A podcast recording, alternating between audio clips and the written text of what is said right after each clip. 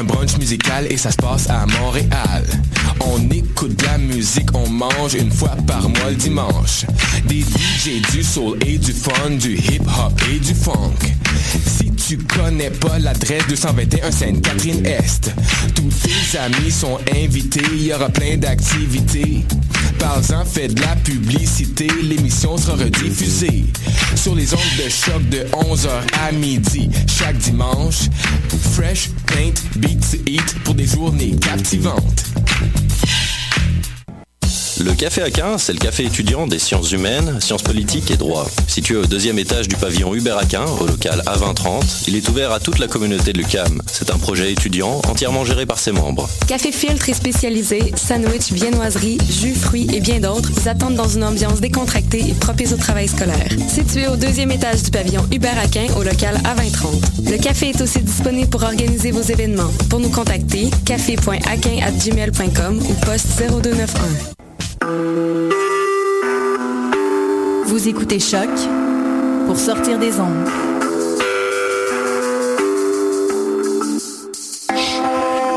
Podcast, musique, découverte.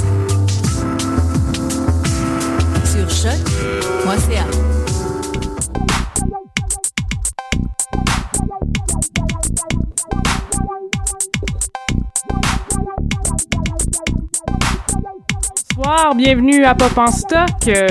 L'épisode 80. Je m'appelle Hélène Lorrain et ce soir, nous allons parler de Anne, la maison au pignon vert. Je suis vraiment très contente de parler de cette série. Anne of Green Gables, aussi connue sous le nom Anne of Green Gables. Une de mes euh, grandes passions euh, de jeunesse. qui fait vraiment beaucoup partie de l'univers des jeunes filles euh, au Canada et même mondialement. On va aussi parler de cet aspect. Et je suis entourée pour cet épisode de euh, deux autres fans et je suis très heureuse de les accueillir ce soir. Rachel Hippolyte, enseignante, maintenant une chroniqueuse habituée de Pop en Stock. Bonsoir Rachel. Bonsoir Hélène. Et Clara Brunet-Turcotte, une écrivaine, poète et artiste visuelle qui est également une grande fan de, de Anne. Ça va bien Clara? Oui, ça va très bien, toi? Super, oui, ça va bien. Euh, juste pour résumer un peu la série, tout d'abord, parce que c'est pas tout le monde qui l'a lu. Anne la Maison Pignon Vert, c'est un, roman qui a été publié en 1908, écrit par Lucy Maud Montgomery, une euh, prince édouardienne. Et ça, raconte l'histoire de Anne, une jeune, euh, une jeune orpheline qui a été envoyée par erreur à, à la ferme des Pignons Verts pour euh, assister euh, finalement euh, Matthew et Marilla Cuthbert, deux frères et sœurs euh, vieillissants qui, qui, qui ont de la misère en fait à, à s'occuper de la ferme. Et en fait ils demandent un jeune garçon et c'est ça c'est une jeune fille qui est envoyée une jeune fille rousse. Et elle n'aime vraiment pas sa, sa rousseur Pourtant, dire. c'est tellement charmant. Oui, c'est tellement beau, oui. c'est tellement charmant. Et euh, elle est euh, et et c'est une fille qui est une jeune une jeune fille qui a 11 ans qui est très brillante, qui est très exubérante, elle parle vraiment beaucoup, vraiment beaucoup beaucoup. Et euh, finalement, Marilla et Matthew décident de la garder et à partir de ce moment-là, mille et une aventures, mes aventures même arrivent à Anne, elle euh, rend son sa meilleure amie Diana saoule, elle euh, tombe du- d'un fait d'un toit, elle marche sur le, comme la, corniche d'un toit, elle tombe, elle se brise une jambe, elle teint ses cheveux, elle tente de teindre ses cheveux noirs, ça donne vert, une espèce de vert dégueu.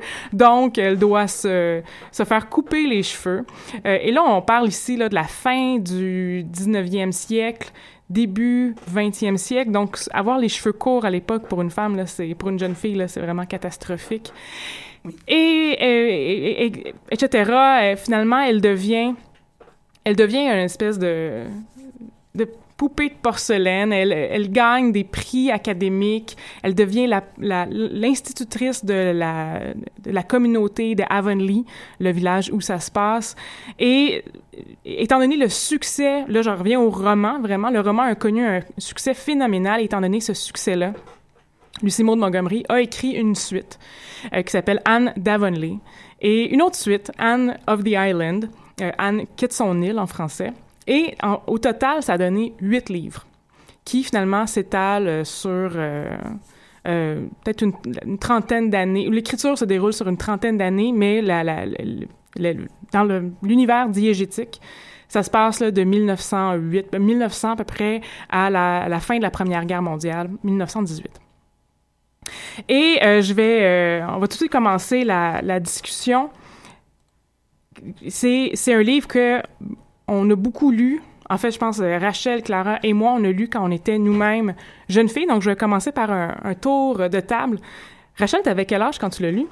Euh, j'ai commencé à lire le livre à peu près à 10 ans, donc j'étais en cinquième année. Donc à peu près, donc c'est ça, la cinquième, sixième année que j'ai commencé à lire ça. Euh, J'en ai retrouvé, euh, je, je faisais des blagues là-dessus euh, sur un certain réseau social avec un F bleu. Et euh, disant que euh, j'allais sortir des extraits de mon journal intime, ce qui est pas vrai, là, mais j'avais vraiment retrouvé...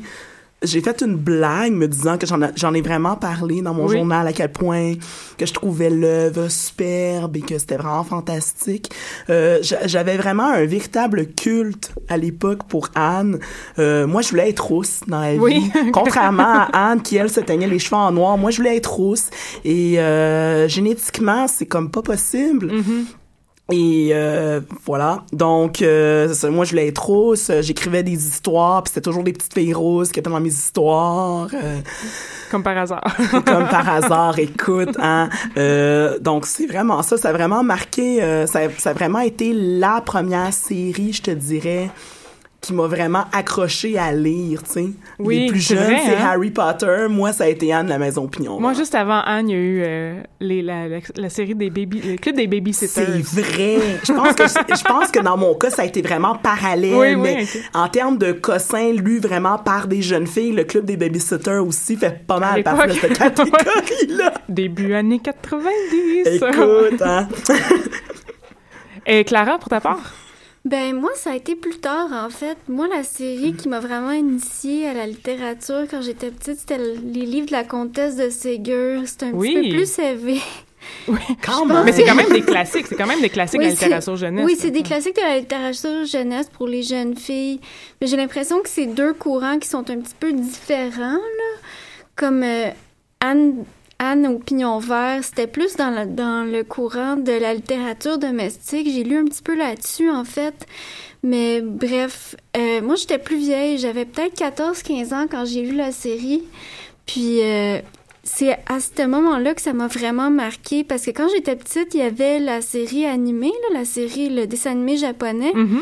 Puis je détestais ce personnage-là que je trouvais insupportable. Je détestais sa voix, je détestais le tout le romantisme qu'il y avait autour de ça avec les petites fleurs. Puis j'étais très tomboy quand j'étais petite. Mais à l'adolescente, c'était vraiment le contraire. J'étais vraiment rendue euh, girl culture à fond, là.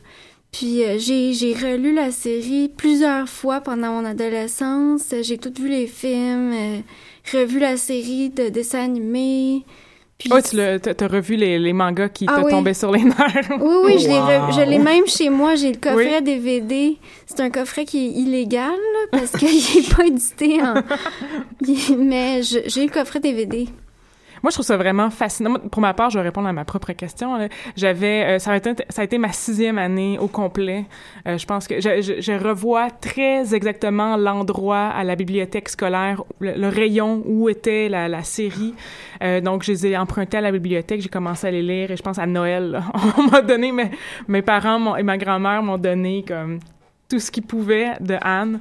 Et j'étais très chanceuse. euh, l'été suivant, donc l'été entre ma sixième année, ma, premier, ma première année de secondaire, je suis allée à l'île du Prince-Édouard. On a fait euh, du tourisme Anne, dont on va parler d'ailleurs plus tard dans l'émission. Mais ça a vraiment été un, un moment privilégié. Et quelques jours après mon retour de l'île du Prince-Édouard, j'écoutais une certaine chanson qui s'appelle Bohemian Rhapsody et, et ça a été la fin de Anne et le début de Queen, dont on a déjà parlé ici à Pop en Stock par ailleurs. Il y a déjà quelques mois. Oui, c'était en septembre, ma première émission euh, à Pop en Stock. Donc, euh, on, c'est le fun, ça, ça suit mes passions, hein, comme par hasard. et, euh, et, et je trouve ça aussi, qu'est-ce que, qu'est-ce que j'allais dire tout à l'heure, je trouve ça vraiment fascinant à quel point c'est fédérateur auprès des jeunes filles, toute la, la série Anne, à quel point on peut s'identifier à cette jeune fille intelligente, brillante, qui parle beaucoup, même si elle est rousse. non, je veux pas dire que les roues ne parlent pas, mais je mais qu'on s'identifie même s'il y a comme une, espèce de, de, Ah, signe. Oui, oui, même s'il y a une espèce de signe de, de d'oppression, là, les roues, là. Oui. Les roues et les rousses. Euh, et, euh, et je, je crois que Anne a souvent été, euh, la série Anne a souvent été mise de côté et euh, un peu regardée de haut parce que justement c'est une série qui plaît beaucoup aux jeunes filles. Donc euh, quand on, habituellement c'est pas la seule d'ailleurs euh, le seul témoignage de cette espèce de d'exclusion là quand quelque chose plaît à cet auditoire que constituent les jeunes filles. Justin Bieber est un bon exemple. C'est ce que j'allais parler. ouais. J'allais parler de la musique. En Mhm. fait, il y avait eu un, il y avait eu un article qui était sorti il y a pas si longtemps qui disait euh, Why the uh, Why do we hate uh, girl bands uh, so much? What little girls like? Ouais, Ouais, je ouais. ça, What Little ça. Girls Like So Much, tu sais. Puis c'était vraiment là-dessus, c'était sur le sur les filles qui justement aiment Justin Bieber, aiment One Direction, qui dans le temps où nous étions euh, dans les années 90 aimaient les Backstreet Boys et Les New euh, Kids on the Block, Et oui. les New Kids on the Block, c'est vrai.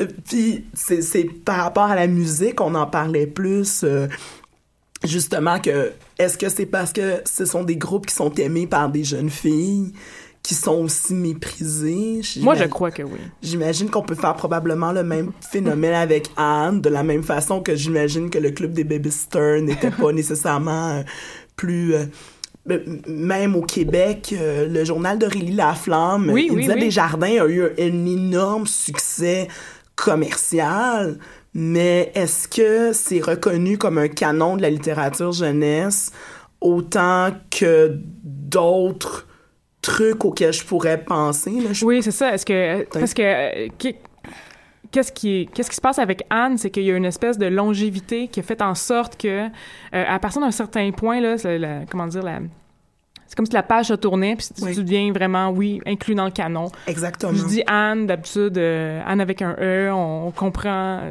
de qui il s'agit. Euh, puis la comtesse de Ségur, un peu la même chose. Donc c'est comme une espèce de littérature jeunesse qui vient d'un- du passé et qui réussit, qui à cause du pouvoir de la, longe- la longévité puis de la popularité à long terme peut devenir légitime. Mais euh, oui, euh, relie- euh, les- les- India Desjardins, est-ce que elle a comme parcouru, traversé ce miroir-là? Je penserais pas. Alice au Pays des Merveilles. pas. Oui, Mhm. par contre, ouais, dans le cas d'Alice au Pays des Merveilles, ouais. Oui, là, vous avez complètement traversé. Oui. Mais c'était quand même euh, écrit par un homme, Alice au Pays des Merveilles, alors Ouais, que... Lewis Carroll, ouais. C'est ça, alors que toutes les, toutes les, tout- toutes les séries, les livres pour les jeunes filles comme Heidi, euh, les quatre filles du Docteur March, euh, Mhm. Le on parlait de ouais, Fifi je- Brin d'Acier tantôt, c'est c'est quand même des auteurs féminins. Oui, c'est vrai. Le club des babysitters aussi, je crois Oui, que c'est... oui, c'est une, ma- c'est une dame, Oui. Lu- Euh, Lucie quelque chose. Tu penses c'est A.M. Martin? Me semble que c'est- il me semble- moi, j'ai tout le temps appelé Anne-Marie, mais c'est peut-être pas Anne-Marie, c'est A.M. Martin, si je me souviens. Ah oui, c'est Ouais, vrai. oui. Martin. C'est vrai. Mais oui, c'est vrai que la question de la, du sexe biologique de l'auteur euh, in- oui, influence beaucoup comment on peut euh, recevoir un livre socialement aussi. Et parlant de ça, il y a les, euh, il y a les Japonais, cette fameuse... quand on parle de Han, souvent, les gens répondent eh oui, savais-tu qu'au Japon, c'est vraiment big? et, Ah oui. et oui, en effet. Euh, ça vient, en fait, d'une traductrice qui s'appelle Anako Mu- Muraoka. Oui, je- Muraoka, c'est ça. Je suis pas très fluente en japonais. Et qui euh, a découvert le livre en 1939. Euh, C'est déjà cette date-là devrait vous euh, sonner quelques cloches. Et finalement, au péril de sa vie, lors de la Deuxième Guerre mondiale, elle a traduit Anne à la Maison Pignon Vert, le premier au péril de sa vie parce que la- l'anglais était la langue de l'ennemi. Et il fallait vraiment pas niaiser avec ça. Et euh, au sortir euh, de la guerre, euh, le Japon est en ruine. Il y a beaucoup d'orphelins. Il y a beaucoup de, ces personnes un peu perdues qui savent pas vraiment quoi faire. Et Anne, le, roman Anne à Maison Pignon Vert a un succès immédiat. Donc, il est souvent, pour expliquer le succès de Anne, le premier succès de Anne, on parle souvent de c'est une espèce de reflet de la société. Donc, que il y avait beaucoup de jeunes orphelins. Anne étant une orpheline qui arrive à s'en sortir, qui arrive à, à devenir euh, une institutrice, qui est très qui est très intelligente, à va à l'université, tout ça. Donc, ça donne une espèce de renouveau, une espèce d'espoir à cette société qui était vraiment tout à- tout à- totalement en ruine. Oui. Et euh, euh, il y a, en fait, euh, pour parler aussi de l'importance, euh, pas pour l'importance, mais donner une idée à quel point euh, Anne est importante au Japon, euh, des années 90, il y a un parc d'attractions qui s'appelait Canada. Canada Cana- Land. Canada Land. Et dans ce Canada Land-là, qui se situe au Japon, là, je le répète, il y avait une réplique de la maison au pignon vert. Donc, euh, c'est à ce point-là que les, euh, les Japonais... euh, mais je pense qu'il y a plein d'autres d'autres petites anecdotes. Il y a, il y a plusieurs enfants des années 60-70 qui s'appellent Anne. Oui. Pour... Ouais. Anne No, ça c'est quand même drôle. Non, mais j'allais rajouter euh, quelque chose sur ce que tu disais sur euh, la, Oui. la popularité de, de, de Anne au Japon. Il y avait aussi un, il y avait aussi un texte qui disait, je pense que c'était dans le texte de Margaret Atwood qu'elle avait écrit pour le centième anniversaire d'Anne dans le Guardian. Puis elle En disait, 2008. En Mhm. 2008. Et euh, elle disait justement que probablement ce qui a fait aussi vibrer les Japonais, c'était euh, justement, euh, comment dire, le fait que ça correspondait, ça correspondait quand même aux valeurs du Japon, la famille, Oui, oui. euh, l'éducation, euh, que c'est important, le respect des parents, le respect des bonnes valeurs, d'avoir une bonne conduite. euh, Oui. Et il y avait aussi le fait que, avoir les cheveux roux, c'est immensément exotique. Absolument. Effectivement, il y a un mélange à la fois d'exotisme Mhm. Puis de d'ancrage dans la culture japonaise euh, et dans les valeurs japonaises qui a Mhm. probablement euh, expliqué aussi le Mhm. fait que Anne soit devenue aussi populaire. Un symbole, vraiment. Ouais. C'est aussi que le personnage de Anne, c'était un personnage féminin dont il n'y avait pas vraiment d'équivalent au Japon. Le type de personnage de Anne dans la littérature euh, victorienne puis du tournant du siècle, il y en avait pas mal d'autres héroïnes comme ça qui étaient à la fois euh, perçues comme vertueuses, mais en même temps qui qui correspondaient pas tout à fait aux normes sociales dictées par le genre. Mais là, c'était un personnage qui qui offrait une nouvelle façon de s'exprimer aux, aux jeunes femmes du Japon. Mhm. C'est ça que j'avais lu dans un, dans un texte avant-hier, puis je trouvais ça intéressant comme façon de voir les choses, parce que c'est vrai que il y a une ambiguïté un petit peu dans, dans Anne au pignon vert, à savoir que le personnage, elle, elle est définie par son excentricité, mais en même temps, à mesure que la, la série progresse, elle, ça s'agit, Anne. Totalement. Oui, oui, tout à fait, oui. Totalement. C'est ça. Ouais, elle, elle- elle- toutes ces nice little thoughts, elle les pense à- dans sa tête au lieu de toutes les exprimer tout le temps. Exactement. Mhm. Puis on peut dire que le personnage se perd un petit peu. Je sais pas, moi, c'est mon avis personnel, mais j'ai l'impression que elle cède un petit peu aux pressions de l'époque, les pressions Mhm. religieuses, culturelles et sociales par Mhm. rapport aux femmes. On va en parler plus tout à l'heure. D'ailleurs, Oui. dans le prochain bloc, là, je vais justement, on va, euh, euh, on va faire un petit peu, euh, euh, je dirais pas une séance de torture, mais on va jouer le thème du manga, Anne, qui a euh, bercé le- notre enfance euh, et probablement votre enfance aussi, les auditeurs de la maison. Et, et, vraiment, ça, là, je vais juste le dire, le mot Anne, et je crois que j'ai j'ai cette chanson-là dans la tête immédiatement.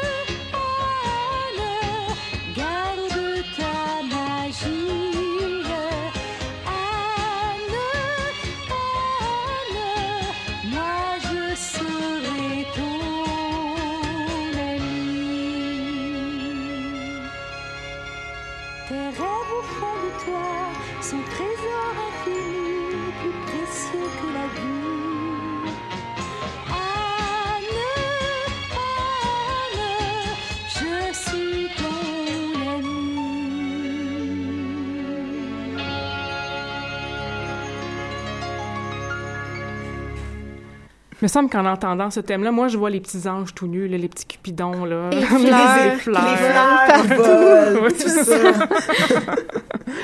Donc, euh, juste avant la, la musique, euh, on parlait à quel point euh, Anne a changé au cours de la série, particulièrement les, les même au courant même du premier livre, tout simplement. Mhm. Euh, je l'ai dit un peu aussi dans l'introduction, Anne, euh, vraiment, euh, est une championne gaffeuse lors des premiers chapitres du premier livre. Euh, je n'ai parlé un petit peu, c'est ça, le- elle saoule son amie, euh, Di- Diana. euh. Est-ce que vous avez d'autres idées? Euh, Est-ce qu'il y a Ben, les cheveux. les cheveux, là? Les Ah, je cheveux, pense que tout le monde s'en souvient. Oui, les Castin, les cheveux euh, en noir. Elle tombe d'un pont C'est ça, elle tombe d'un pont, elle se, elle se rattrape, comment dire, un pilier du pont. Oui, c'est ça. en, en- en tentant d'imiter comme Ophélie, là, je sais pas oui, trop, c'est ça, exactement. Et la personne qui, le, qui la sauve, c'est Gilbert. On n'a pas encore mentionné Gilbert. C'est un personnage très important de la série Oui. au complet. Centrale. Central, euh, c'est euh, le, le, le, le, le, le prétend... Mon Dieu. C'est, au début, c'est l'ennemi juré d'Anne parce qu'il a, il a taquiné à propos de ses cheveux roux. Il l'a appelé Carotte. Oui, et il lui tirait les, il lui tirait les Oui, nattes, c'est euh, ça. lui, lui a mis de la melasse, puis elle était Ah, pas ça, heureuse. ça, je me souviens pas. ça. Ouais. Ouais. Mais ça n'a pas duré longtemps. Non. Ben, ça a duré, ben, sur leur vie, non, mais quand même, ça prend une bonne partie du premier livre. Je pense qu'il se réconcilie Ouais. seulement à la dernière page. Ouais, mais lui, on, on voit clairement qu'il y a un kick dessus. ah oui, oui, c'est clair, c'est Oh, clair. Et justement, la personne qui, non, justement, qui sauve Anne des eaux alors qu'elle est euh, rattachée au pont, qu'elle, qu'elle vraiment s'accroche au pilier du pont, c'est Gilbert qui arrive dans un canot, là. Oui. Et j'avoue, là, quand j'ai lu ça, c'est ça, j'avais comme 11-12 ans, là, je... C'est rare qu'on décroche autant en lecture, mais j'ai vraiment fait comme... tu sais, un, un gasp sonore en lisant. Je m'attendais tellement pas à ça. C'est comme un punch. Euh, et... euh, et il y a une transformation, c'est ça, de Anne au courant des livres qui devient vraiment beaucoup plus posée, beaucoup plus gracieuse. Oui. Et euh, c'est vraiment un exemple de bonne conduite.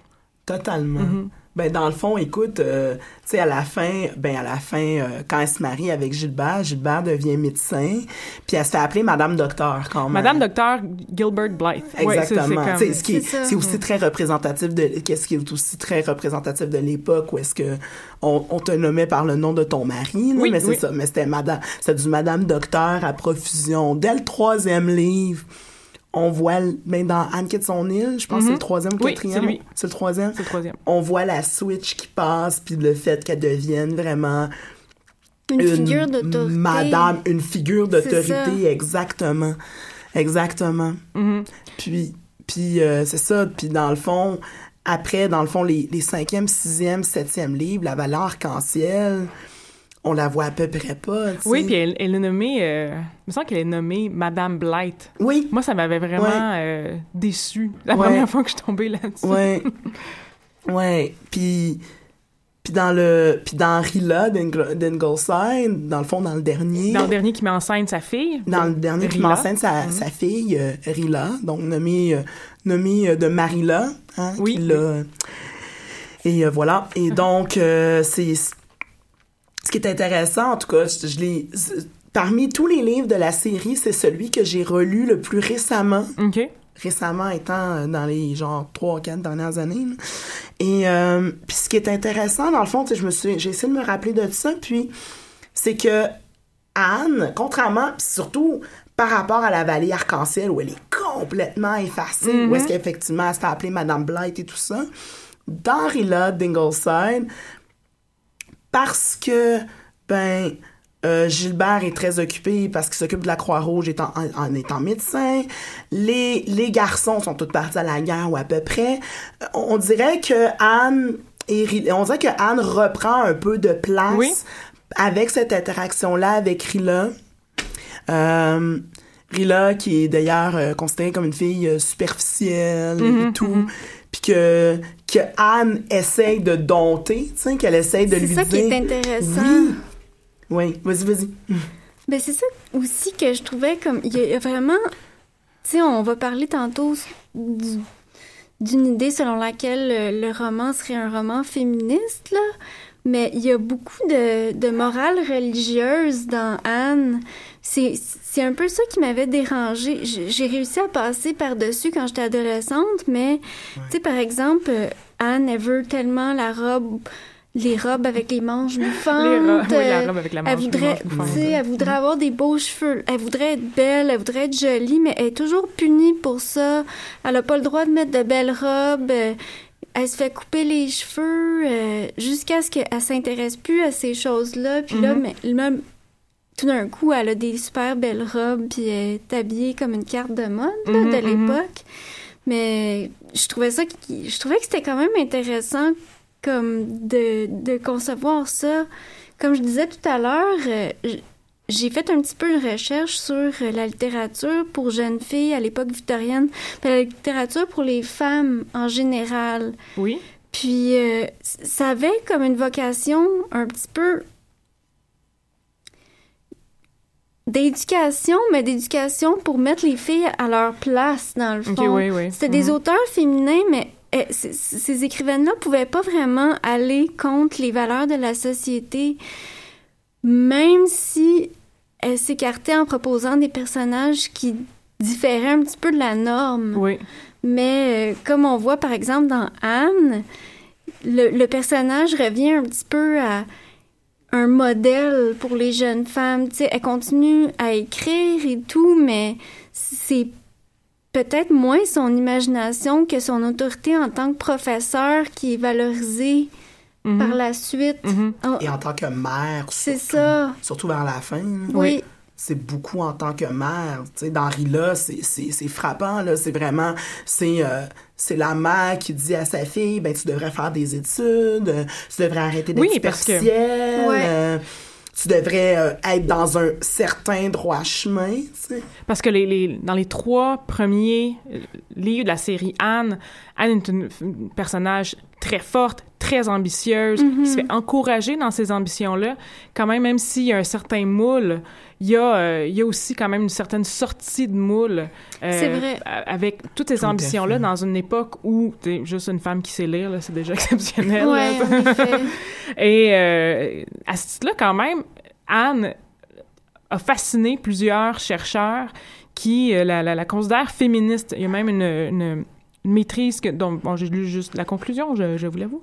Euh, le- un mémoire de maîtrise qui parle en fait de, de des liens entre Anne et la troisième vague de féminisme, qui est la vague en fait de Riot Girl, là, donc celle des années 90, le punk rev- revendicatrice beaucoup, euh, et, cette chercheur-là voit vraiment des liens entre cette troisième vague du féminisme et Anne. Et justement, les manches bouffantes, la robe à manches bouffantes fait partie de ça. Donc, c'est possible de revendiquer une, des, meilleurs droits pour les femmes tout en étant girly, tout en étant féminine, tout en, est- tout en ayant des manches bouffantes, finalement. Oui.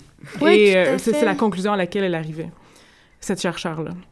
Il y a Gilbert aussi qui, euh, qui peut être considéré comme un, un personnage féministe. Bien sûr, là, on, se re- on, on se rapporte un peu à l'époque euh, de 1908 et tout. là. Oui. Euh, c'est un personnage qui encourage Anne dans ses Mhm. études, qui ne se sent pas menacée. Non. Euh, il y a un fameux concours d'épellation et le mot chrysanthème. Moi, à chaque fois que j'entends le mot chrysanthème, je Ah pense oui, à c'est Anne. vrai. hein. Et euh, c'est Anne qui a, il y a comme une espèce de compétition là, entre Gilbert et Anne et euh, Gilbert est incapable de D'épeler Chrysanthème. Et c'est Anne qui le qui le bat et au lieu d'être fâché, il est euh, il est admiratif devant cette euh, cette jeune rousse au cerveau éclatant comme ça. Oui, Mm. oui, non, c'est ça. C'est que il y a une compétition entre les deux, mais c'est- pas une compétition où est-ce qu'il se sent rabaissé par elle, Non. qui est brillante parce qu'elle est une ah, parce qu'elle est une fille. Au contraire, c'est comme si justement de trouver, il la considère un peu comme son égal en fait. Tu sais, en Oui. termes de d'intelligence, par rapport à son intelligence, il la considère comme une égale. Il y a pas, il y a, il y a exactement, il y a pas le rapport euh, d'infériorité qui aurait Mhm. pu, qu'on aurait pu s'attendre à voir euh, dans une œuvre de cette époque-là. Tu sais, c'est Oui. vraiment, c'est ça. Il même aujourd'hui, je veux dire, euh, Absolument. Ouais, même aujourd'hui. Ouais. Christian Christian Grey, euh, Ah Oui. mon Dieu, le, non. le, le, le, le gars de Twilight. Bon, les, Le- les vampires. Lui, ouais, les Edward. vampires. Lui? Edward, merci. Oh mon Edward. Dieu, je savais même pas. Ah, ça sert à ça, être prof de- avec des enfants. Oh! mais qui regarde Bella dormir là puis qui est complètement qui veut vraiment contrôler puis Christian Grey on n'en parle même pas là Ah pas? ouais. euh, sais, Gilbert devient une espèce de, de, de, de, de petit ami idéal. D'ailleurs, euh, Jonathan Crombie, qui interprétait Gilbert Blythe ou Gilbert Blythe, là, je sais pas trop comment prononcer son, son, son nom, euh, dans la série euh, produite par la, la CBC, est décédé le 15 avril dernier. Et euh, le, il avait seulement 48 ans, donc une, une- une hémorragie euh, cérébrale. Ouais, Et ça, euh, Internet a un peu brisé, là, pas complètement, mais il y avait beaucoup de, euh, de jeunes femmes, de jeunes filles, de, de femmes aussi, qui ont écouté la série, qui étaient euh, en amour avec, euh, Oui, a avec Gil- Gilbert Blythe, qui ont été, qui ont été vraiment dévastés. Moi, mon cœur était en mille miettes, là. Il y a des, su ça, là. il y a des fangirls, là. C'est- Absolument. Ça m'a surprise un peu. Oh oui. Ben moi-même, quand j'avais lu la nouvelle puis j'avais vu ça passer, il y a eu un moment de Oh! Moi, je Ça- savais pas ça avait avant. avait- ça m'avait quand même pincé. Ouais. Oui, puis euh, quand on commence à, à gratter un peu sous la surface, sous la surface, il y a vraiment tout un réseau Anne, Anne et Gilbert qui, euh, qui est en Oui. qui est, qui, qui est en train de se passer là, sur Internet. Ah oui, il y a énormément de- d'illustrations, de, de fanfiction. Ah J'ai oui, oui. trouvé ça... Absolument, il y a vraiment plein. J'étais quand j'ai commencé à faire mes quand j'ai commencé à faire mes recherches euh, et à plancher euh, pour euh, en parler ici, je vais commencer par les fanfictions parce que bon, c'est amusant et euh, puis il y en avait une que j'avais trouvée sur un site, puis c'était une bébelle qui se passait dans l'espace, puis j'étais genre le- l'arrière, arrière, arrière, petite fille d'âne. Puis là, c'était c'était vraiment étrange. là. Ça se passait en 2000, machin. Est-elle rousse, c'est ça? Je l'avoue que je ne m'en souviens plus. c'est pas grave. Moi, je serais curieuse de savoir s'il y a des fanfictions érotiques. C'est Euh, sûr. C'est sûr si qu'il y en a. pensé, il y a... Il y en a. Il y en a. Non, mais il y en a sûrement plus qu'une. Oui. il y a peut-être aussi des, des fanfictions érotiques entre Anne et Diana Barry, Ben Oui. la meilleure amie d'Anne quand elle est jeune. Et il y a même, euh, dans nos recherches, on est tombé là-dessus, des, euh, des hypothèses, comment dire, ouais, c'est ça. Certaines, Hypothèses. certaines hypothèses qui indiquent que Anne serait peut-être une lesbienne. Ou, euh, ou homoromantique à tout le moins, donc préfère vraiment les, la compagnie de ces dames. Et là, il y avait comme une espèce de liste de points euh, que, que y- y- toute l'affection qui est démontrée envers Diana, c'est jamais démontrée envers Gilbert, même C'est au- ça. Au, au courant de toute la série. Oui. Euh, quand elle arrive à l'école Windy Poplars, on- donc Anne durant sa vie, son, durant son existence, c'est le quatrième euh, tome euh, de la série. Euh, elle, ça va, elle devient euh, soit prof ou euh, même directrice d'une école privée à, à Summerside, qui est, donc n'est pas à Avonlea. Et sa, sa première... à ce moment-là, elle est fiancée à Gilbert, mais sa première pensée va à qui? Bon, c'est qui ma meilleure amie maintenant ici? elle se, elle se, se, se lie d'amitié avec une Catherine avec un K, Oui. d'ailleurs, qui, euh, elle tente vraiment de l'amadouer, qui est comme une espèce de prof là, au cœur d'acier. Elle tente, et le, le but de Anne durant ce, ce livre-là, c'est de l'amadouer, de- d'en, faire une, une tendre âme et de pouvoir la, la prendre par le... mar- marcher côte à côte avec elle, avec le, le bras le bras sous la taille. Genre, On, on fait plus ça aujourd'hui, là. Mais c'est comme, Oui. c'est quand même une image érotique, quand même, euh, Oui. assez, euh, assez fantastique. Tout à fait. Mhm. Mais en même temps, je trouve que c'est un petit peu réducteur de, de dire que ce sont des amitiés qui ont seulement à saveur érotique, que c'est c'est vraiment... Parce que une des choses que je trouve vraiment intéressante dans, dans la série Anne, c'est l'importance des amitiés féminines. Oui, Puis oui. l'intensité des amitiés féminines, puis justement on parlait de bon le lien avec les Riot Girls puis Mhm, tout ça, mhm. puis euh, le réseau des Riot Girls quand elles- faisaient leur leur fanzine et tout, tu sais, ça fait peut-être penser euh, on peut faire un lien avec le club de lecture que Anne avait fondé par exemple, puis sais tous ces réseaux d'amies féminines quand elle va étudier ailleurs, Mhm, euh, mhm. je je trouve que c'est c'est quand même important dans le livre, mais c'est c'est sûr que c'est une, une hypothèse qui est fascinante, là. Surtout parce que c'est vrai qu'elle rejette toujours les avances des hommes. Donc, euh, Oui. Oui, Gilbert, il travaille longtemps. là. Il travaille longtemps. il travaille longtemps. Puis, tu sais, il y a eu un moment où, c'est ça, quand Anne, s'en va. Ah oui, suite à, à l'histoire où est-ce que euh, elle saoule Diana avec euh, le jus de avec euh, avec euh, framboise. framboise. Framboise, Ouais, du c'est ça, cordial, en fait. Du c'est cordial c'est aux framboises. Ouais. du jus fermenté, donc ça te fait... Ça fait, ouais, exactement. Puis là, ben, la, ma, Madame Barry, la mère de, de Diana, lui dit non, tu ne peux plus voir Anne. Puis là, elle déclare la chose, et elle, elle s'effondre en larmes, Ouais. puis elle se déclare leur amour, puis c'est vraiment du I love you, là. C'est pas Ouais, ouais. I like you.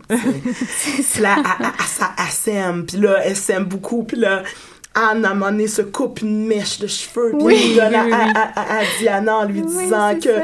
tu vas toujours te rappeler de moi, puis c'est très intense. C'est très intense. Moi, j'ai reparlé de ça. Moi, j'ai lu les trois premiers de la série en anglais euh, quand euh, j'ai commencé le doctorat, donc euh, en 2007 à peu près. Oui. Et euh, lire, lire cette jeune enfant qui mon Dieu, a tout le temps la main sur le cœur, qui est comme ah tout le temps le depth of despair. là. Oui, oui. ça m'a ça m'a tellement comme j'ai tellement compris des choses sur moi-même. Je pense que c'est ça qu'on disait tout à l'heure aussi, c'est que le personnage nous fait beaucoup penser à nous-mêmes. Oui, oui. c'est ça Oui. qui est. Absolument. Ouais. Mais avec cette intensité de l'adolescence là, euh, même si ça fait même si ça fait 100 ans finalement de différence, euh, Ben, c'est quelque chose reste qui change pas. Ça ouais. reste pas, ça change pas. tu Ouais. sais, c'est quand t'aimes, t'aimes vraiment beaucoup à l'adolescence, puis quand t'es, tu es triste, tu l'es vraiment beaucoup. Ouais, c'est ça, puis ouais. Quand quelque chose, te- quand t'es fâché, ben t'es vraiment fâché. Puis, puis c'est entier, puis c'est probablement pour ça aussi que plusieurs jeunes filles se sont reconnues là-dedans, Mm-hmm. parce que c'est tellement euh, ça, mais aucune demi-mesure. absolument. Oui, puis c'est aussi intéressant parce que Anne, elle exprimait vraiment ses émotions haut et fort, alors que j'ai l'impression que les autres personnages étaient un petit peu plus fades, tu sais. Oui. Ils Oui. agissaient plus d'une façon prescrite par la société. Oui, oui. C'est ça, Ce n'est pas, que- euh, ce n'est- elle n'est pas la reine de l'euphémisme là. Ça, c'est, Non, et c'est ça, ça. euh, c'est une très bonne chose. Oui, oui. Ben c'est c'est c'est ce qui lui donne sa couleur, haha, sans jeu de mots. Euh, c'est ce qui lui donne sa couleur, puis c'est ce qui lui donne aussi son intérêt, ce qui est exploité aussi dans d'autres livres de Lucy Maud Montgomery. J'ai j'ai euh, Oui, en effet, à l'époque, je l'ai toutes mes acheté, mais finalement, j'ai jamais eu Ouais. cette ambition, j'ai jamais réalisé ça, mais oui, elle a d'autres séries. Elle a d'autres séries. Ben il y a eu euh, il y a eu euh, un bout qu'elle avait fait avec Sarah Stanley, la, la conteuse, qui a été adapté euh, à la télé, à la CBC, euh, comme Road to Heavenly. Oui. Donc, euh, puis, puis tu vois, ces deux-là, je les ai à la maison. Tandis que Anne, Anne, je les ai toutes empruntées à la bibliothèque, mais tu vois, les deux livres de la conteuse, je les ai chez moi. Puis, ben, ça m'a permis de les refeuilleter puis de les relire. Puis, tu sais, on parlait de la bonne conduite tout à l'heure. C'est, c'est, c'est, c'est fascinant parce que dans, dans le truc, dans le fond, Sarah Stanley, dans le fond, qu'est-ce qui se passe? L'histoire euh, brève euh, de Road to Heavenly, là, c'est... euh, En fait, je pense que le, le livre, c'est, Ro- c'est Chronicles of Avonlea. exact. Ça a Ouais. été adapté à la Ah. Radio-Canada sous, Sous Road, Road, of. Avonlea, Ouais, c'est ça. Bon. Puis il y a The Story Girl, puis il y a aussi l'autre, dont j'oublie le nom maintenant parce qu'il faut que je le dise. puis, fait que dans le fond, c'est ça. Ça commence par euh, deux garçons de Toronto arrivent dans la famille King, chez leur oncle, Alec, euh, parce que le père euh, doit partir loin. Puis là, ils vivent là pendant un bon bout de temps, parce qu'il il- il a été appelé à Rio de Janeiro deux ans, quelque chose de même. Et donc, ils vivent à ce moment-là. Et donc, ils rencontrent Sarah Stanley, qui est une conteuse, qui est une fille qui raconte beaucoup d'histoires, qui a un art pour raconter des histoires. Puis Sarah Stanley, justement, est considérée comme étant une excentrique. Mais c'est une jeune fille, là. C'est pas... une jeune c'est fille. une petite fille, C'est une petite fille à genre 12 ans. Ok, c'est une conteuse, mais pas dans le sens professionnel. Non, non, non, non, non, non. Non, c'est une conteuse dans le sens où est-ce qu'elle raconte beaucoup d'histoires, elle connaît des histoires, euh, elle les mémorise, puis elle les raconte de manière tellement euh, extraordinaire que c'est le surnom que les parfait, que les enfants euh, de la famille King lui donnent. Puis c'est ça, donc Sarah Stanley elle a un côté excentrique, elle a un côté qui sort de la norme. Et dans la même famille King, la famille, bon, cousin, cousine, etc., il y a Felicity. Et Felicity, ben, elle a 12 ans et elle est, elle est totalement dans le modèle qu'on s'attend d'une jeune femme. Elle est posée, elle va à l'église, elle considère Oui. que c'est très important d'être presbytérienne. Euh, elle ne veut pas qu'un autre de leurs camarades vienne parce que c'est un garçon de ferme, puis que hey, nous, on ne se tient pas avec des garçons de ferme dans la vie. Euh, elle s'est cuisinée et tout ça, puis... Et c'est la princesse de l'euphémisme, j'imagine. Oh que oui, elle est bien précieuse. Euh, mais non, c'est ça, puis Sarah, Sarah Stanley, elle est complètement à l'inverse de ça, puis tu sais de voir de voir ça tu sais alors que il y a toujours Félicité qui rappelle mais là il faut pas faire ça mais là il faut pas dire ça puis Sarah Stanley qui fait non mais c'est pas grave Ben, c'est un, moteur, c'est un moteur narratif incroyable en même temps. Absolument. c'est ça. Absolument. De, tout à fait. Mais tu sais, le personnage excentrique qui finit, puis dans le cas de la conteuse, un peu comme dans le cas de Anne, qu'est-ce qui est saisissant, c'est que dans le fond, malgré le fait qu'elle sorte du rang, elle finisse par se faire apprécier parce Oui. que justement, elle sort du rang. Oui, oui, c'est vrai. Anne a conquis... euh, Elle conquiert le cœur de tout le monde. merci. Oui, puis pourtant, c'est une petite orpheline. On s'entend que c'est pas un roman très réaliste. Non. C'est une petite orpheline là, qui est chippée dans, un, dans une famille... euh, Dans une province euh, très peu peuplée. Oui, c'est ça, mais je dirais pas une famille riche, mais euh, qui subvient à leurs besoins, là, les Cuthbert. Oui. Et euh, elle devient... C'est ça, elle gagne des prix, euh, je l'ai déjà fait comme trois- la troisième fois que je le dis, mais des prix académiques, euh, elle devient l'instructrice de son village, elle, elle conquiert même euh, Madame Lind, là, qui est la, la, Ouais. la, la pille là, du village, là, celle Ouais. qui potine. Et Rachel, de son Rachel prénom. Lind. Oui, c'est vrai. Oui. Ouais. La pas fine. Elle est pas fine. Ben non, elle est pas pas fine, c'est pas les pailles, c'est juste que c'est une, une jacasseuse. C'est ça, c'est une pie. tu sais, en, en bon québécois, on dirait que c'est une mémère. C'est Oui, une c'est ça. Ouais, c'est ça. Et euh, on va aller hein, pour un, un break euh, musical euh, assez rapide. Euh, Il y a une comédie musicale, bien entendu, qui a été faite à propos de Anne, qui s'appelle Anne of Green Gables, The Musical, comme littéralement. Je pense qu'il y a plus qu'une. euh, Oui, il y en a Oui, même il y en une a dans- deux. Il y en a une, deux- une deuxième qui a été créée qui s'appelle Anne and Gilbert. piano au Japon. Puis il y en a aussi. Mais je pense que c'est la même au Made Japon. in Japan. Non, ah non, ouais? Ouais, moi, c'est- selon Ah ce que ouais? j'ai reconnu les airs. hein, quand- quand Ah, ça, ça se peut que- ça soit parce une que je l'ai parce que je l'ai dans mon voyage en l'île du Prince-Édouard en 93 je suis allée la voir avec ma mère Ah. et j'avais acheté la cassette donc j'ai vraiment Oh! beaucoup écouté la cassette et c'est disponible sur YouTube là, comme euh, tous les à peu près À peu près. et donc, on va écouter la chanson, le thème de Gilbert. C'est une chanson qui s'appelle Wonderin'. Donc, w- Wonderin', il se demande, il se demande.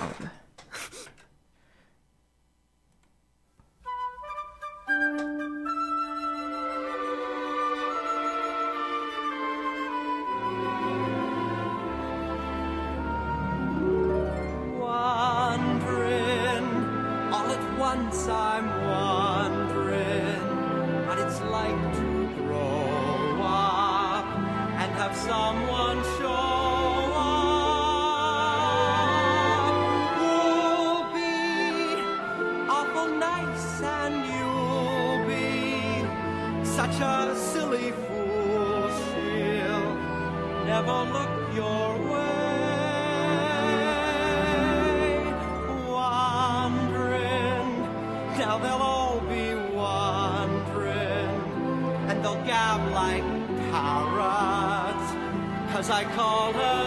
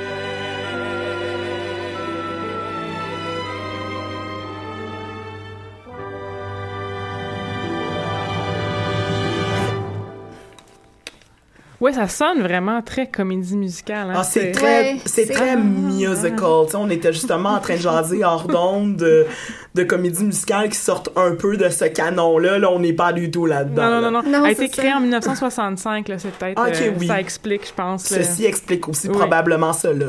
Oui. C'est pas The Rocky Horror Picture Show. Non, non, Non. non. C'est ça. Non. Et euh, euh, je pense qu'elle elle joue encore, en tout cas, c'est encore possible d'aller la voir. Elle, euh, euh, je- elle est encore à, l'affiche, là, à Charlottetown. Peut-être pas toutes les dates de l'année, là, mais elle joue encore. Donc, euh, c'est vraiment un classique. Oh, Et ça, d'accord. elle, joue aussi au Japon. Elle, elle a déjà joué au Japon, à tout le moins. Oui. Donc, euh, euh, si, si la curiosité euh, vous le dit, Anne of Green Gables, the musical sur YouTube, là, vous allez découvrir des chansons vraiment d'un autre temps, quelque part.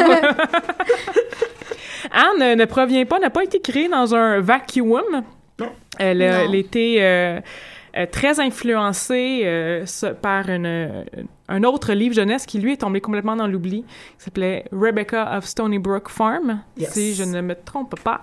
Sunnybrook. Farm. Sunnybrook. Bon, j'étais pas très loin.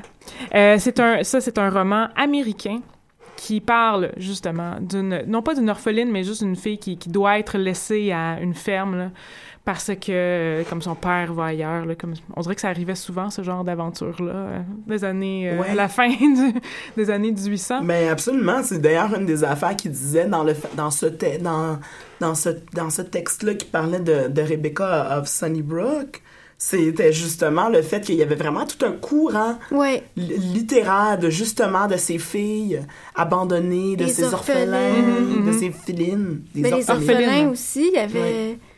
Tom Sawyer. Absolument.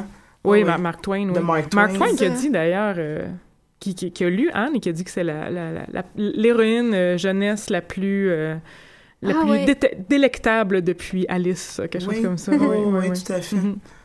Et euh, en fait, c'est un peu même scandaleux de voir tous les liens entre Rebecca of Sunnybrook Farms et Anne of Green Gables, parce qu'on dirait que Lucy Maud Montgomery a plagié à certains moments, même c'est les, les mêmes mots qui reviennent. Ah ouais. C'est un peu les mêmes aventures, les mêmes mots. Tu sais, elles ont le même âge, euh, c'est ça, euh, Rebecca, elle a Le- 11 ans lorsqu'elle ouais. a été laissée, Anne, la même chose, leur apparence est très, écoute, euh, bon, euh, Rebecca est, pas, est brune, est pas rousse, mais elles ont toutes les deux des grands yeux bleus, elles ont des traits de visage très semblables, Mm-hmm. très ronds, euh, elles font des gaffes qui sont vraiment semblables. Oui, oui. Tu sais, vraiment, euh, le parallélisme est fou, là. Oui, oui. euh, Les deux se retrouvent euh, dans une ferme, chez des gens qui sont, euh, eux aussi... Ben, sœur, sœur dans le cas de Rebecca, donc deux Exactement.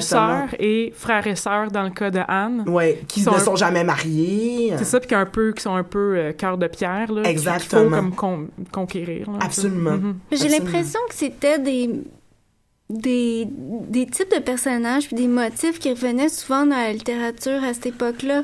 Donc, je sais pas si on pourrait parler de plagiat, tu sais. Oui, J'avais non, vu, oui. euh, j'ai j'ai pas, j'ai j'ai pas retenu les titres, malheureusement, mais j'avais vu qu'il y avait aussi une, un équivalent britannique puis un équivalent australien, Oui. même, à Anne. Je, quand je dis bon plagiat, là, c'est un peu... euh, Non, mais on, on fait J'ai, juste... euh, ouais. c'est du modelage, on va dire ça comme Oui. ça. C'était comme euh, des figures... des- Archétypes, un des, peu, Des, ouais, ouais. des genres d'archétypes qui revenaient souvent, oui. Mhm. Ouais. Comme j'ai lu un texte sur euh, qui parlait de la de, de la, la figure de la jeune fille tomboy. Mhm. C'est- C'était quelque chose qui revenait assez souvent dans la littérature pour les jeunes filles euh, de l'époque aussi. OK, OK. C'est ça. Ouais. Puis, euh, ben, en fait aussi, et puis le, le- pour re- revenir au, au texte que Rachel et moi avons lu, Mhm. Rebecca of euh, Sunnybrook, c'était un peu, peut-être le scandale réside moins peut-être dans le, dans le modelage que dans le fait que une, une icône canadienne telle que Anne a été modelée sur une américaine. Oui, oui. Ouais, on pense que, que- c'est, elle est tellement fixée comme étant le modèle canadien au- au- à un tel point que les, les, Les Japonais. les Japonais en ont fait une Canadian Farm, là, mais ça resterait une American Farm. Oui, c'est ça. Alors que c'est, ça, Rebecca Sunnybrook est complètement tombée dans l'oubli, tu sais. Oui. Ça, c'est quand même, euh, Ouais. ça, c'est quand même étrange, ça, au niveau des processus de mémoire qui se passent à, à l'œuvre. Euh, Mhm. Pourquoi c'est Anne qui, est rev- qui est restée et non pas Rebecca? Mais plus, Parce qu'elle est rousse. Oh. C'est ça. De plus tard dans le texte, il dit à quel point aussi... Anne- ben, en fait, la grosse différence entre les deux, c'est que Rebecca est extrêmement patriotique Oui. et que Anne l'est beaucoup moins. Euh, Et c'est un trait un peu canadien, d'ailleurs, de pas être si patriotique que ça. On, on se tape pas sur la main En effet, euh, ouais. Sur le en chantant au- euh, le- la main. Les mains sur le cœur. La main sur le cœur, merci. Je, je fais le geste, je fais le geste en disant pas les, les mots de, dans le bon ordre, en disant au Canada et en regardant l'unifolié battre au vent. C'est-. C'est ça. Ce n'est, ce n'est pas canadien. Puis c'est Not très so bien much. représenté. Not so much. Ouais. Puis c'est très bien représenté aussi dans, dans Ouais. Maison Et c'est peut-être pour ça aussi ça fait par- que ça fait partie finalement de la recette du succès, c'est parce que a- euh, c'est difficile de s'investir, d'investir un pays. Même si c'est devenu une icône canadienne, c'est difficile, difficile d'investir un pays dans, la, dans le livre même. Et donc, euh, quand on Mhm. voit des, des, des, des champs, euh, des contrées vertes, on peut se dire qu'on est à l'île du Prince-Édouard. Tout à fait. Et, euh, je veux aussi euh, le succès euh, d'Anne, euh, même 100 ans plus tard, on en parle 100, 100 ans et plus. On, en parle toujours. Il y a beaucoup de produits dérivés de Anne et, le tourisme de l'île du Prince-Édouard, laissez-moi vous dire, est 100% basé sur Anne. Euh, il y a les, plaques d'immatriculation pendant un certain moment. C'était Home of Anne of Green Gables. C'était quand les plaques d'immatriculation disent que c'est- Anne vient de là, c'est parce que c'est vraiment très important. Oui. Euh, le succès d'ailleurs de, on va se terminer là-dessus, le succès de de Anne et de finalement Lucie Maud Montgomery, son auteur, est à contrebalancer avec la maladie mentale de Lucie Maud Montgomery. Il y a euh, justement lors du centième euh, anniversaire de, de la publication du livre à la Maison Pignon Vert, la famille de Lucie Maud Montgomery et euh, fait sortir un, je dirais pas un communiqué, mais je pense Non, un, c'était une lettre qui avait Une été lettre. publiée. Ouais, c'est une lettre qui avait été publiée au Globe and Mail par sa petite fille Mhm. et qui révélait euh, à ce moment-là, dans cette lettre-là, la raison, parce que dans le fond, euh, la raison ben, officielle, la raison qui, qui fait que, que Lucie Maud Montgomery est morte à l'âge de, 60 de 67 ans, 42, en 1942, est morte d'une- d'un arrêt cardiaque, de manière Ça, c'est la, médicale. ça, c'est la version officielle. Mais dans le fond, son arrêt cardiaque, le fait que son cœur ait arrêté de battre, c'était par une overdose de médicaments. Donc, Mhm. vous l'aurez compris, suicidé. par le suicide. Ouais. Oui. Et, euh, pis ça, ça teinte, parce que Anne est tellement un personnage joyeux et exubérant et, et qui trouve tout merveilleux et de se rendre compte que cette femme-là, ben, elle, Elle a été misérable une elle a grande été partie de sa vie. misérable une Mhm. très grande partie de sa vie. euh, était mélancolique, on Mhm. disait qu'elle souffrait de mélancolie, ce qu'on appellerait de la dépression aujourd'hui, Oui. une dépression chronique. Euh, puis, euh, puis le, son mari, qui était pasteur, a lui aussi a souffert lui aussi euh, Oui. de problèmes de santé mentale et ça l'a elle-même affecté, euh, Mhm, Simone. Montgomery. Euh, Et je crois aussi que justement dans son rôle d'épouse Ouais. de pasteur, elle était euh, très contre, c'est très contraignant comme, Ouais. comme boulot. Oui. C'était, et ça l'est ça l'est à encore, parce que ça- Ouais. ça, existe encore. oui, et, oui, euh, crois-moi. Et euh, ces contraintes-là, et ça, et on peut- on- on- ça rejoint un peu, je pense, l'histoire de, de- de Anne. Ces contraintes-là, le- elle éclate, là, puis elle est pas capable de vivre avec ça. Tout comme Anne pouvait, avait de la difficulté à, à être confinée, à ne- Ouais. ne pas parler, en tout cas au début, là, lors de sa jeunesse, là. Oui.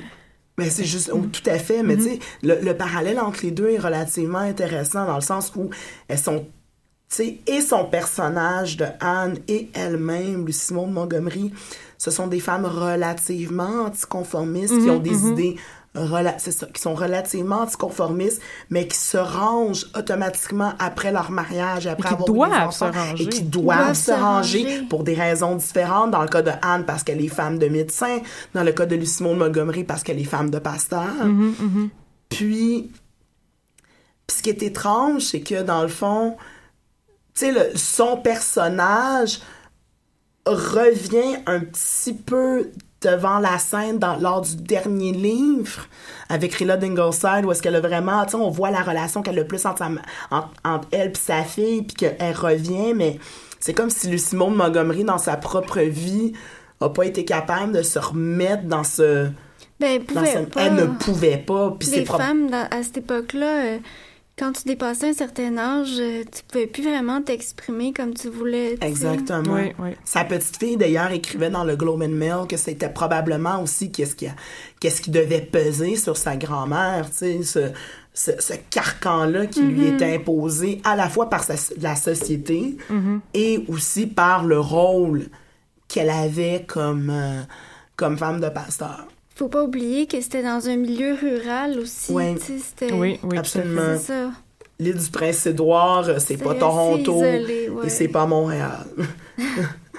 Oui, tout à fait. Oui. Et je suis vraiment contente qu'on aborde ce sujet-là parce qu'aujourd'hui, c'est la, la journée Belle Cause, mais bon, euh, on va pas faire de la, la publicité pour Belle.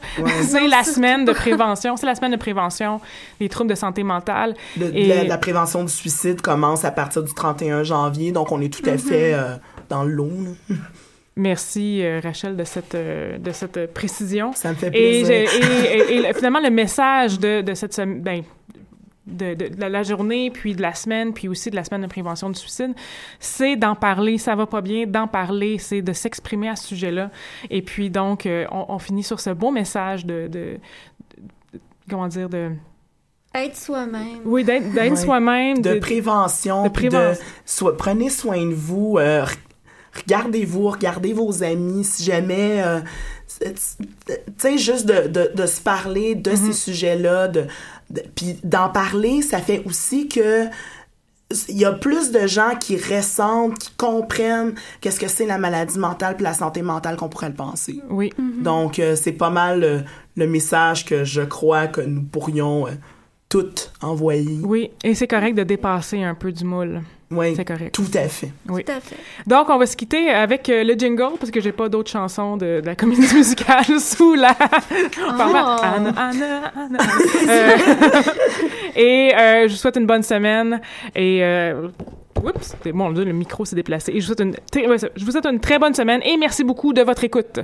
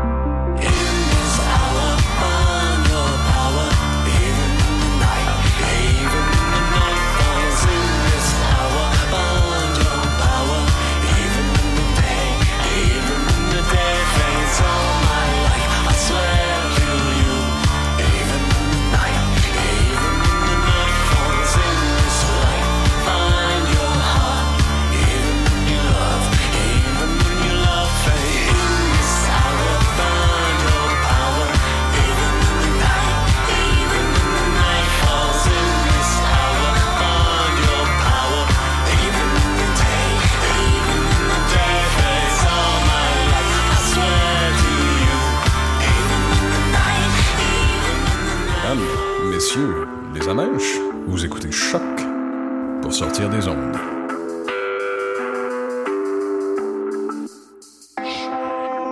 Podcast, musique, découverte sur choc.ca. C'est un brunch musical et ça se passe à Montréal. On écoute de la musique, on mange une fois par mois le dimanche. Des DJ du soul et du fun, du hip hop et du funk. Tu connais pas l'adresse 221 Sainte-Catherine-Est, tous tes amis sont invités, il y aura plein d'activités. Parle-en, fais de la publicité, l'émission sera rediffusée sur les ondes de choc de 11h à midi chaque dimanche. Fresh, paint, beat eat pour des journées captivantes. Le Café Aquin, c'est le café étudiant des sciences humaines, sciences politiques et droit. Situé au deuxième étage du pavillon Hubert Aquin, au local A2030, il est ouvert à toute la communauté de l'UCAM. C'est un projet étudiant entièrement géré par ses membres. Café filtre et spécialisé, sandwich, viennoiserie, jus, fruits et bien d'autres vous attendent dans une ambiance décontractée et propice au travail scolaire. Situé au deuxième étage du pavillon Hubert Aquin, au local A2030. Le café est aussi disponible pour organiser vos événements. Pour nous contacter, café.aquin@gmail.com ou poste 0291. Vous écoutez Choc pour sortir des ondes.